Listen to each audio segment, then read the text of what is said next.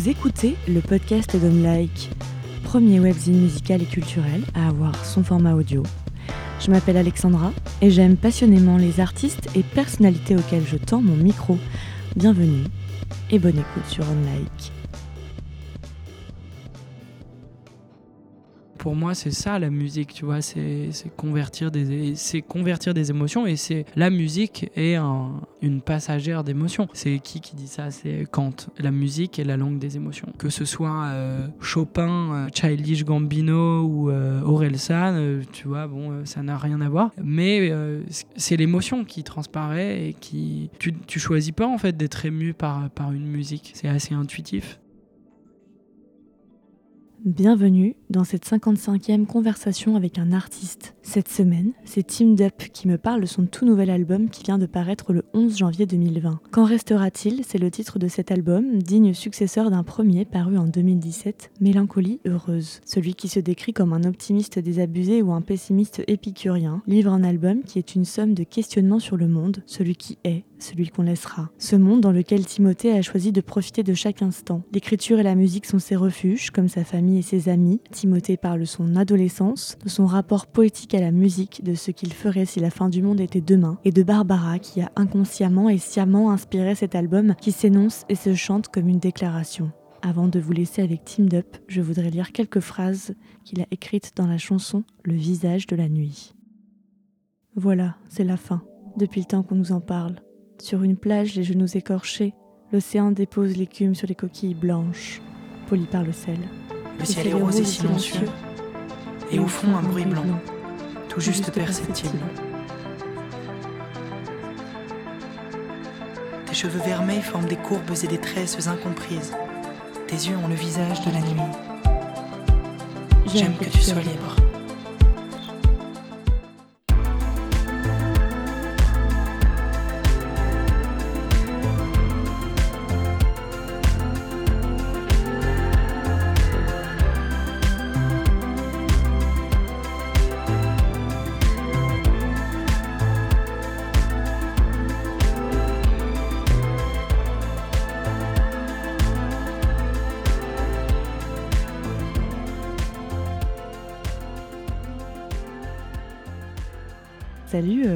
Timothée. Salut. Team Up. Ça va? Ouais, super. Tu es en, pleine, euh, en plein marathon promo puisque ton deuxième album, euh, Quand restera-t-il, vient de sortir. Et tu parles de cet album à peu près tous les jours, je pense, depuis pas mal de temps. Depuis une semaine en tout cas, là. Mais je suis très heureux de pouvoir aller le défendre et en parler, voilà, simplement. Mais ouais, forcément, ça fait plaisir quand tu as un bel accueil et et surtout que les gens répondent présents, euh, c'est ça qui, qui, donne du sens aussi. C'est toujours difficile la première question qu'on pose en interview et moi j'ai envie de te demander, c'était quoi le jour 1 de cet album justement, la première page, le, tout début? Le jour 1, euh, ce qui est étonnant, c'est qu'en fait, euh, de par les thèmes abordés, les textes, les... le jour 1, il commence là où, où, où, je suis né en fait, peut-être, tu vois, parce que... Il, il, va peut-être un peu plus profondément dans, dans, une intimité. Toute cette question du temps, en fait, elle n'est pas née euh, là. Elle est née, en fait, de, voilà, de, plein de successions. Non, après, concrètement, la première pierre, euh, je pense que c'est du coup la première chanson que j'ai dû écrire. Et sur ce disque, je pense que c'est Place Espoir. Et donc, euh, la première pierre, c'était ça. C'était au bout de, de beaucoup d'allers-retours devant cette place, à pied, en vélo, la place de la République. Exactement. À Paris. Euh, est, née, est née cette chanson et ça, ça doit faire euh, deux ans et demi, euh, je pense. Donc ça, c'était la première pierre, ouais. la place de cet album. Ouais. Comment tu as... C'est elle qui a, qui a posé un petit peu le, la, la couleur et le fil que tu allais tirer après dans cette... Pas forcément, parce que, euh, parce que finalement, c'est quand même un, des morceaux qui va dans un des points équidistants de l'album, en tout cas dans la musicalité, puisque c'est un piano-voix. Il y a presque rien, juste euh, voilà, un piano, une mélodie. Alors que sur l'album, il y a quand même aussi euh, plein d'arrangements, etc. Donc ça n'a pas été le fil directeur comme chanson, mais juste avant, avant même en fait d'avoir l'album construit et avant d'écrire Place Espoir, j'avais presque le titre en tête en fait. Qu'en restera-t-il? J'avais déjà cette question-là qui me trottait. Et euh, je sentais qu'il y avait quelque chose à raconter autour de ça. Voilà, parler du, temps qui passe, de la transmission, de ce qu'on laisse derrière nous, revenir à une certaine, euh, une certaine humilité, un certain recul. euh, ça me plaisait, tu vois. Qu'est- Qu'est-ce qui restera de, de nos relations, de, des pages qu'on écrit euh, dans nos vies, mais même d'un disque finalement. Elle a vu tant de paix, de pensées de colère. Elle a vu tant de plaies et d'amères prières. Elle a vu tant de mains se joindre et se serrer pour ne jamais s'éteindre, ne jamais oublier. Elle a vu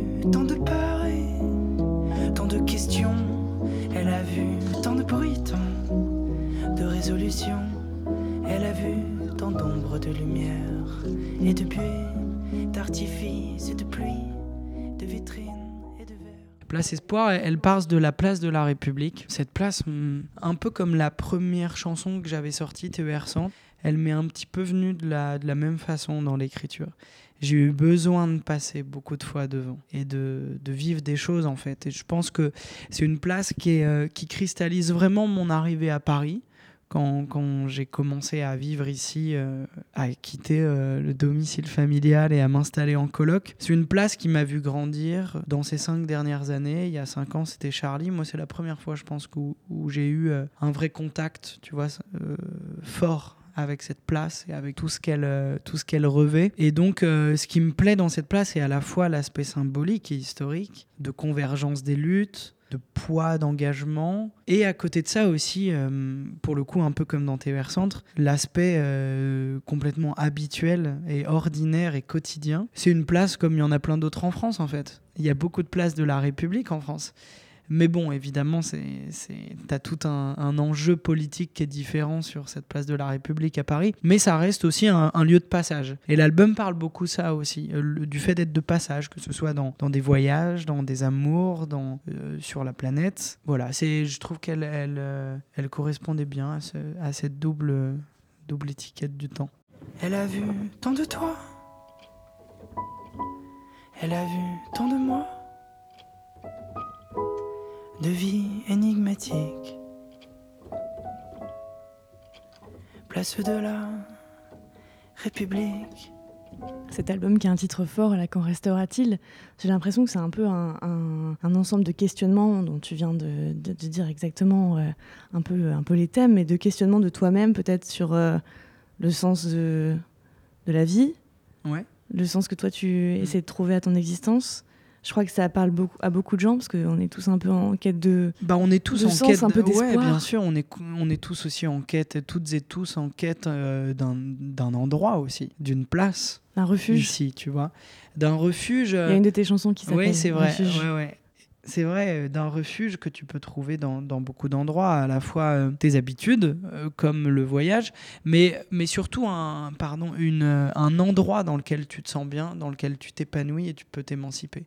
Moi, j'ai énormément de chance de faire un, métier de passion et j'ai la sensation d'avoir trouvé ma place.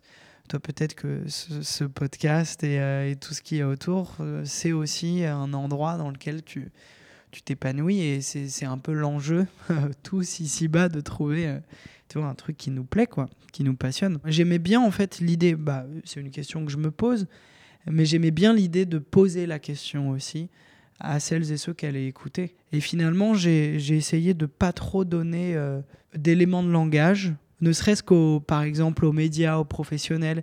J'ai pas voulu faire de bio euh, très précise et très concrète comme tu peux avoir sur un premier, un premier disque. J'ai fait un livret où j'ai raconté des histoires, il y avait des, des nouvelles, des passages de textes que j'ai écrits ici et là. Pour moi, c'était un prolongement des chansons et de tout l'univers qui se dégage de ce disque. Mais je voulais pas euh, trop donner aussi de, euh, de pistes de réponses parce qu'en fait, les réponses, elles sont propres à chacun.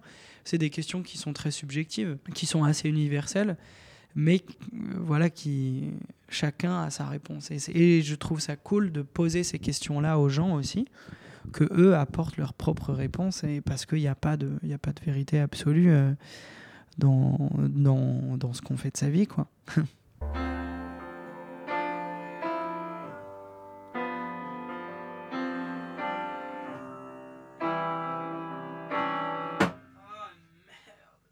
tout cas, il y a l'idée de d'échapper, d'envoler.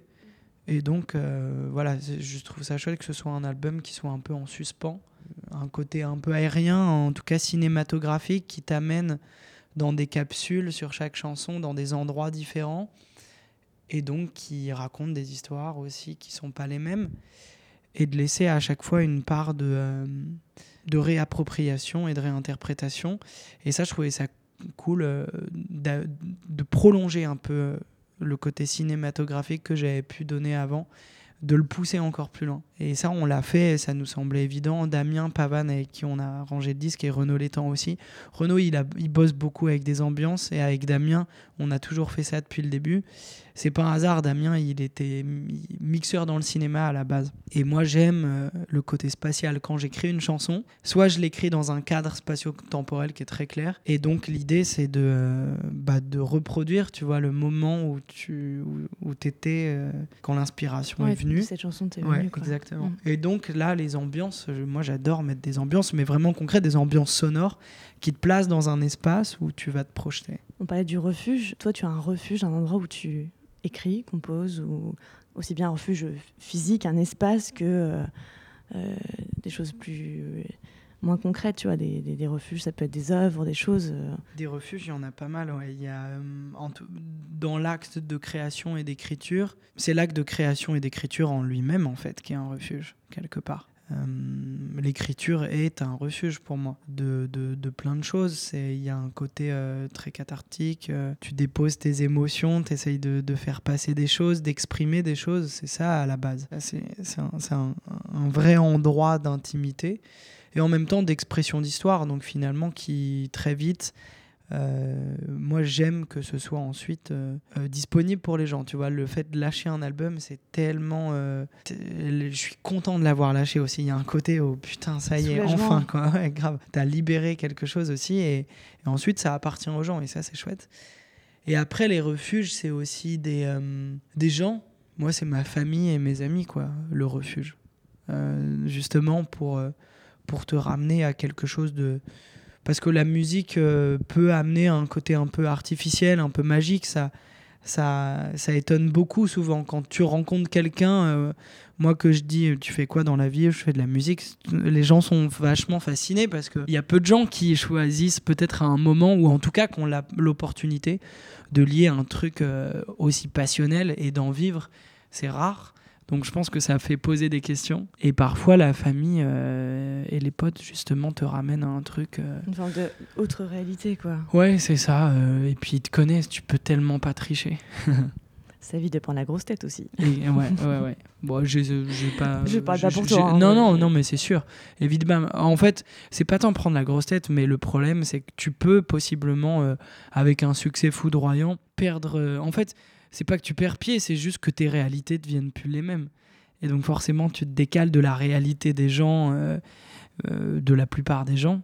Et c'est là où on dit que tu, tu prends la grossette, c'est surtout que tu vis plus la même chose que les gens. Et ça, euh, moi, je me le souhaite pour rien au monde. J'aime tellement vivre des choses banales et, et ordinaires que c'est cool. bah ouais, c'est cool la vie ordinaire. Ouais.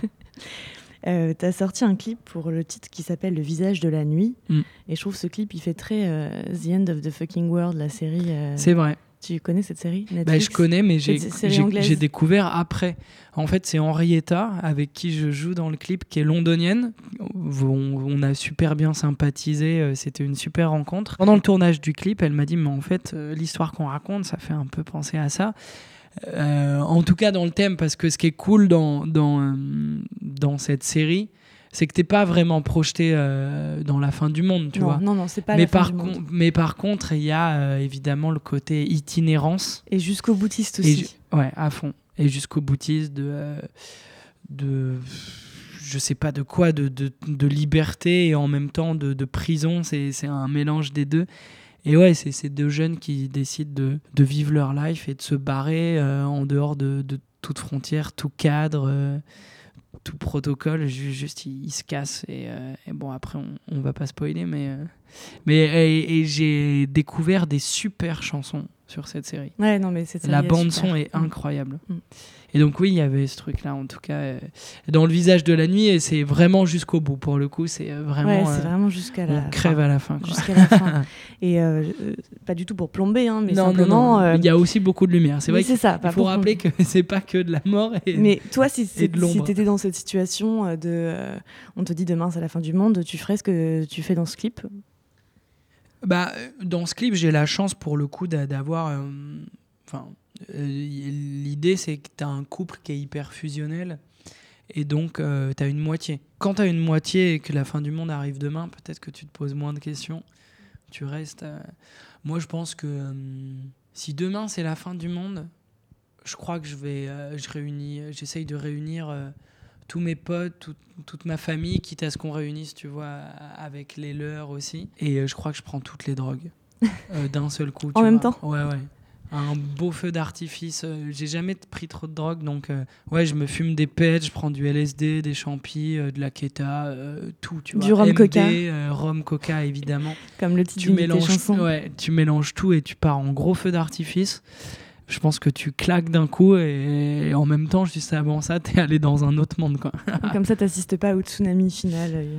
Et en même temps, euh, assister au tsunami final, il y a un côté sublime. C'est ce qui me plaisait dans cette chanson, tu vois. C'est le côté. euh, tu vois la chose arriver et c'est d'une telle beauté, ça doit être sublime. Enfin, c'est hardcore, mais si Oui, tu oui, sais que de toute façon, il n'y a pas d'échappatoire possible, voir arriver cette vague ou cette explosion, euh, il peut y avoir un côté euh, très, très film. Ouais, et faire front, l'observer, se dire Ouais. ok, je suis prêt. Tu fais face, pas, t'es là. Ouais, je suis là. Là, tu-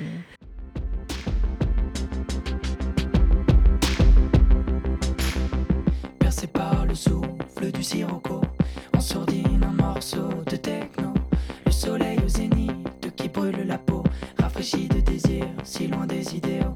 Ils se mordent les lèvres et se dévorent. Ôtent leur jean cul nu sous les rayons d'or. Leurs mains se cherchent et se trouvent encore pour languir le plaisir qui finit par éclore. Toi, est-ce que t'es un peu, est-ce que t'es, c'est un gros mot, mais pessimiste un peu? C'est quoi ton regard sur euh, euh, l'avenir, notre avenir, euh, le futur, le monde? Parce que t'en parles. Voilà, c'est tout ça, t'en parles dans cet Ouais, album. C'est vrai. D'ailleurs, c'est une forme de déjà de, de description entre guillemets de ta vision du monde, cet album. Je dirais que je suis euh, un pessimiste épicurien ou alors un, un optimiste désabusé. euh, mais euh, tu vois, un peu les deux. Je pense que euh, je pense qu'on est dans la merde. Je pense qu'il y a, il y a un. Je suis pas du tout collapse, euh, collapse machin et tout, mais je pense qu'il y a un côté trop tard. C'est déjà trop tard. Ce monde. Ce monde brûle, tu vois, tu, tu le vois la semaine dernière quand tu as des continents entiers qui, qui tombent sous les flammes euh, pour cause de sécheresse et que ça va de, de mal en pire, euh, c'est c'est pas très rassurant. En même temps, nous, on sera pas là pour le voir, mais Tu crois? Ou je pense pas pas directement. Je pense pas qu'on qu'on qu'on meurt du fait que euh, tu vois la, la planète se réchauffe. Mais par contre, ça évidemment, on va vivre toutes les conséquences désastreuses. Mais et en même temps, euh, même si c'est trop tard, de toute façon. euh, Déjà, tu le- on, on le fait pas forcément que pour nous, même si c'est un combat qui est très anthropocentré parce que la planète, elle va nous survivre. Mais tu le fais pour ceux qui arrivent demain. J'en parle dans, une- dans une chanson qui s'appelle Je te laisse, que j'adresse à un possible enfant que j'aurai peut-être un jour ou pas. Mais voilà, de dire désolé, tu vois, euh, de te laisser ce monde euh, désastreux. Et en même temps, voilà, euh, dans, ce, dans cet espace-temps, si tu fais rien, c'est affreux. Donc autant faire des choses, au moins il n'y a pas de regret. Peut-être qu'on va inverser la tendance, et pourquoi pas. Et à côté de ça, j'ai aussi tu vois, une philosophie de vie où j'essaye de pas tant me poser de questions non plus et d'essayer de vivre au présent de euh, qu'en restera-t-il C'est ça aussi. C'est euh, la prise de, de conscience de l'éphémère te donne de la préciosité au présent euh, de façon incontournable. C'est hyper beau. c'est hyper beau. Merci. Je suis pas le genre de mec à m'asseoir à côté de toi. Tu me glaces et me brises, y a quelque chose en toi qui m'empêche de quoi que ce soit. Non, je suis pas le genre de mec à m'asseoir à côté de toi. Tu me glaces et me brises, y a quelque chose en toi qui m'empêche de quoi que ce soit. Il y a une interview où tu disais ça faisait longtemps que tu sais que tu es artiste. Quelle image toi t'avais de ce que c'est être un artiste au moment où tu l'as compris que tu l'étais, peut-être il y a longtemps En fait, je, sais que je suis artiste depuis, depuis le début. En tout cas, tu, tu choisis pas d'être artiste. C'est mon manager qui m'a, qui, qui m'a dit ça une fois parce que dans une interview, je m'étais un peu. Euh, en fait, j'avais dit euh, si ça marche pas, si ça marche pas, euh, être artiste, bah, c'est pas grave, je pourrais faire d'autres trucs. Enfin, bref. Et en fait, la question, elle est pas là. Elle est pas que ça marche ou pas. Être artiste, c'est pas que ça marche ou pas ensuite ça c'est le côté professionnel, business, euh, métier, est-ce que tu envie ou pas de ta passion, c'est une autre question. Mais par contre, être artiste, tu le choisis pas. Être artiste, c'est juste avoir une fibre créative et une fibre euh, qui fasse que tu aies besoin d'exprimer quelque chose. C'est juste ça en, fait. Et oser le faire aussi peut-être peut-être aussi passer le cap, mais en tout cas, être artiste, oui, c'est sans doute passer le cap de l'expression et, euh, et c'est oser créer. Mais tu peux avoir une âme d'artiste aussi, même si euh, tu vas pas oser. Moi, je sais que mon père a une âme d'artiste. Et c'est sans doute pour ça aussi qu'il a voulu nous mettre euh, au piano, mes frères et sœurs, parce qu'il n'avait jamais eu l'opportunité de le faire. Et donc trop de regrets. Moi, je sais que j'ai envie d'exprimer des choses depuis un moment, depuis que je fais du piano et que je suis petit et que j'ai euh, et que j'ai, euh, je reprenais mes morceaux classiques ou mes petits préludes pour en faire des propres compositions. Je sais que c'est, c'est la première pierre de, de mon âme artistique. Ouais, je crois que tu as commencé le piano euh, assez jeune. À 7 ans. 7 ans, c'est ça. Quel ado, bah, après c'est ado, c'est un peu plus tard, mais quel ado toi tu étais? Quel ado j'étais? J'ai été un... j'ai eu plusieurs phases d'ado. J'ai eu une phase euh, tout mignon, gentil, euh, qui, euh, qui, était, qui était amoureux de, de, filles différentes toutes les semaines et qui idéalisait beaucoup ça. Un petit cœur de miel. Exactement. Ouais. Et puis j'étais, tout chou, j'étais tout petit et j'étais tout le, le plus petit, tout le monde. Donc euh, les filles m'aimaient bien, tu vois, euh, en tout cas au début. Parce qu'après, elles ont grandi, mais moi, pas encore. Donc là, c'était une phase un peu où j'ai fait plein de conneries. Euh, j'ai eu une phase un peu petit con, où j'ai fait mon intéressant. C'était quoi ta plus grosse connerie? J'ai fait pas mal de conneries quand même. cinquième, j'ai mis un fumigène dans les couloirs au collège. Ah oui, pas mal. Euh, ça m'a récolté un avertissement. Et quatrième, euh, voyage de classe euh, en Angleterre. Je m'étais fait défoncer, j'avais fait des conneries, j'avais écrit sur un livre d'or derrière un musée que le musée c'était de la merde.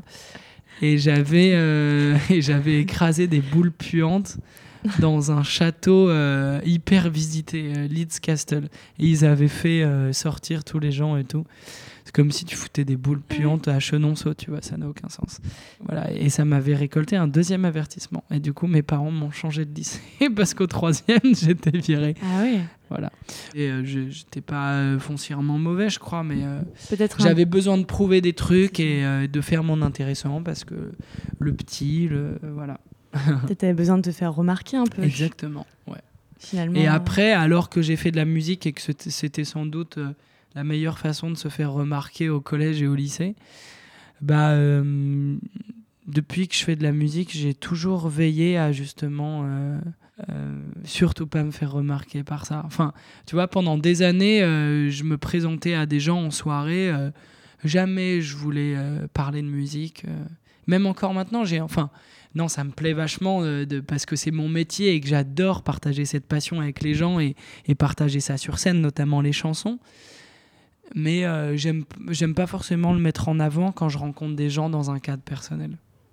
C'est pas la première chose que tu vas mettre en avant alors? Bah aujourd'hui euh, mon métier c'est de la musique donc je peux plus me cacher derrière bah écoute je fais des, médias ou de la com euh, parce que j'en fais plus. Mais parce que tu as fait le CELSA hein, c'est ça hein. école de grosse école de com une école de, de, journalisme et communication. Moi je l'ai fait partie com. Et euh, voilà, mais euh, oui, euh, je, fais, je dis que je fais de la musique, mais j'aime bien rester un peu nébuleux là-dessus aussi. Tu prends pas ça comme argument de séduction pour séduire tout ton auditoire Non, pas du tout. Non, non, non, ça me met même mal à l'aise. Il y a aussi un, moment où tu as dit que, que tu étais un peu dans le snobisme vis-à-vis de la chanson française, que tu trouvais pas assez transgressive sur ce côté, en fait, c'est le côté variété française. Parce que on, te, on, me classe là-dedans quand même. Et, euh, et, en fait, ça me plaît maintenant. Ça me plaît parce que euh, c'est varié, c'est en français. C'est littéralement assez juste. Et finalement, la variété française, elle est, euh, elle est large de toute façon. Elle, est super hybride aujourd'hui. Tous les artistes qui font de la chanson sont influencés aujourd'hui par plein d'autres choses. En fait, ce que j'aimais pas trop, c'est le côté un peu fleur bleue de la variété française. Et puis le côté un peu classique, euh, tu vois, ballet, basse batterie.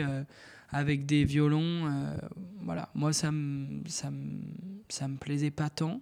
Et en même temps, j'en suis revenu parce que ce nouvel album est très chanson. Il y a des chansons qui sont hyper variétés françaises. Je te laisse, justement. J'ai voulu aller, texte, mais ouais, j'ai voulu aller dans les cordes, etc. Mais ce que je reprochais peut-être à, à la variété française, c'est peut-être un manque d'audace, de curiosité ou, euh, ou, ou, de panache, tu vois, dans, dans l'instrumentation, dans la musicalité. Moi, j'adore euh, aller chercher d'autres choses, en tout cas être attaché à un certain esprit de modernité, même si c'est un peu valise de dire moderne, c'est pas un mot que j'aime, mais, euh, mais d'être curieux et d'aller tester des choses. Et le problème, c'est que quand tu chantes en français, les gens sont hyper attachés à quelque chose de classique. Et par exemple, aller mettre des, euh, des outils modernes comme le vocodeur, comme l'utilisation de l'autotune sur des chœurs, euh, ça, tu le fais hein, dans certaines chansons. A un traitement de la voix beaucoup plus fort. Ouais. Et puis beaucoup comme des virgules aussi de plus en plus.